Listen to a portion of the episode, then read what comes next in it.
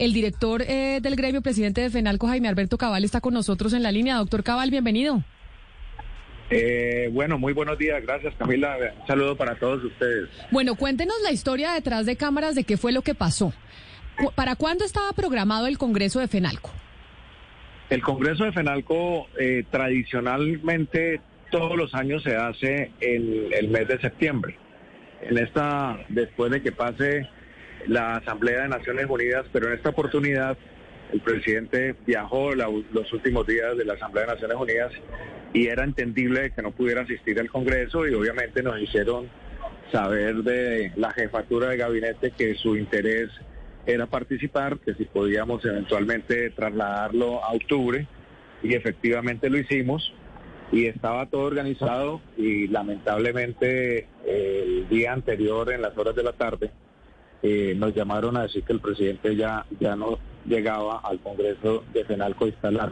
Es decir, ustedes se enteran el miércoles. El miércoles se enteran ustedes que el presidente no va a asistir. El miércoles en la tarde les dicen qué pena, señores Fenalco, pero cancelamos la participación del primer mandatario. Sí, estaba previsto la instalación con él a las ocho y media de la mañana eh, y obviamente nos enteramos pues en la tarde anterior que había modificado su, su agenda y que no participaría. ¿Y qué explicación le dieron a usted, señor Cabal, de por qué no participaría? ¿Cuál fue la, la, explicación para cancelarla, para cancelar la visita a Cartagena?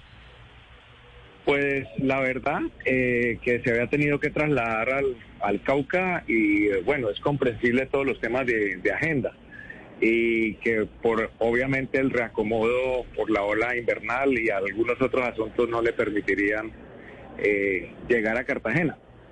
Entonces, lamentablemente, pues esa fue la razón y, y obviamente eh, eh, los comerciantes en general pues quedaron muy sorprendidos con esas decisiones. Doctor Cabal, pero el presidente sí estuvo en Barranquilla, que es a una hora y media de Cartagena, en el Congreso de ACOPI, de los pequeños industriales, y de hecho, pues les mandó un, mensaje a esos eh, pequeños industriales diciéndoles que no se pegaran a los, a los grandes gremios, entendiendo eh, la ANDI, que no estuvieran ahí detrás eh, de las faldas de la ANDI, más o menos. ¿Usted cree que realmente la razón para no haber asistido es porque les querían enviar, el presidente les quería enviar un mensaje a ustedes, eh, los comerciantes? Pues la verdad es muy difícil para nosotros juzgar el porqué de sus decisiones, pero sí manifestar, obviamente, que no cayó bien eh, esa decisión porque el gobierno que él ha propuesto ha sido un gobierno de diálogo, de concertación de espacios, y ese diálogo y concertación se hace no solamente en las coincidencias sobre temas de la vida nacional, sino también en las discrepancias. Y por supuesto que nosotros podemos tener posiciones eh, contrarias en algunos casos eh, frente a las iniciativas del gobierno, pero eso no quiere decir que no, no, no se, se venga y se dé la, la cara y se siente a dialogar. Y son espacios que él se pierde, porque obviamente eh, esto no, no genera eh, pues un buen ambiente en la relación con el gobierno.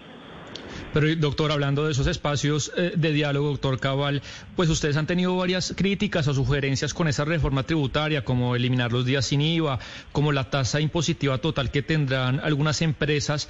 Y le pregunto después de este desplante, pues, ¿cómo queda ese escenario de esas sugerencias? ¿Usted cree que ya no hay nada que hacer eh, con la modificación de la reforma tributaria para los intereses del gremio o todavía hay esperanzas de que haya diálogo después de este desplante?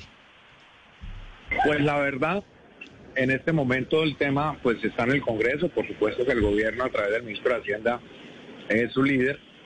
Y nosotros solicitamos precisamente que el primer debate cuando se radicó la ponencia no fuera eh, aprobado trazo como efectivamente ocurrió y en ese sentido pues no tuvimos la oportunidad de participar a pesar de que muchos congresistas pidieron declarar la sesión informal para que pudiéramos hablar y exponer algunas preocupaciones los, los gremios y otros representantes de la sociedad civil que estábamos en el Congreso.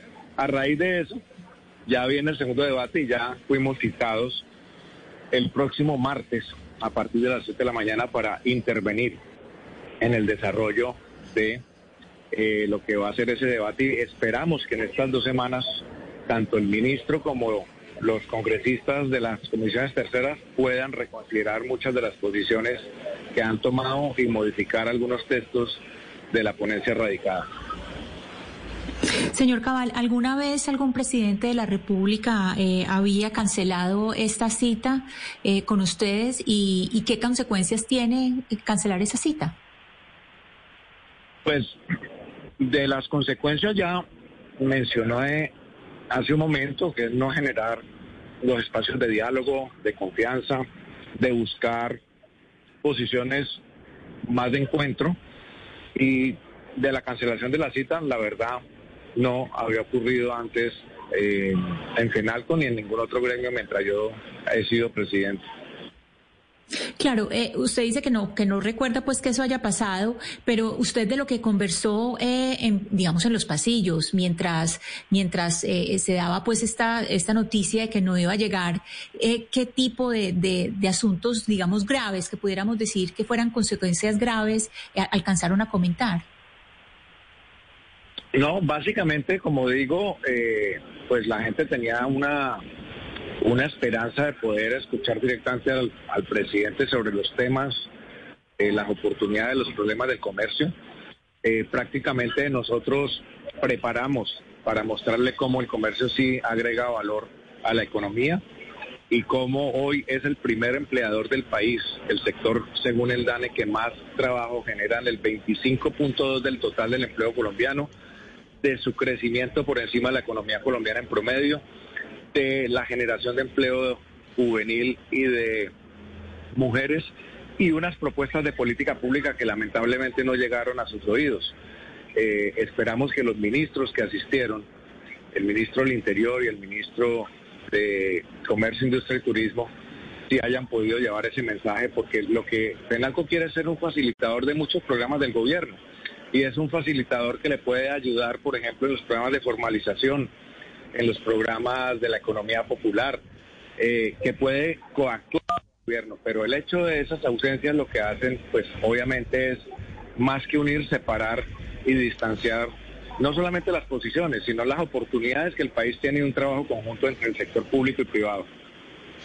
Doctor Cabal, ya, arrancó el debate un poco de cuáles son las razones de la desaceleración económica. La gente del gobierno dice que son factores externos y otra gente dice que son por las decisiones eh, del gobierno. Y la Andy, no sé si usted vio la entrevista que hizo entre sus afiliados, en el que decía que tres de cada cuatro eh, afiliados de la ANDI iba a frenar o retrotraer inversiones futuras.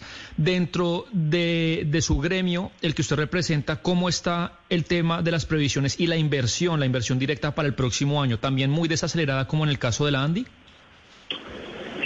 Pues a ver, eh, ese es un tema eh, sumamente importante.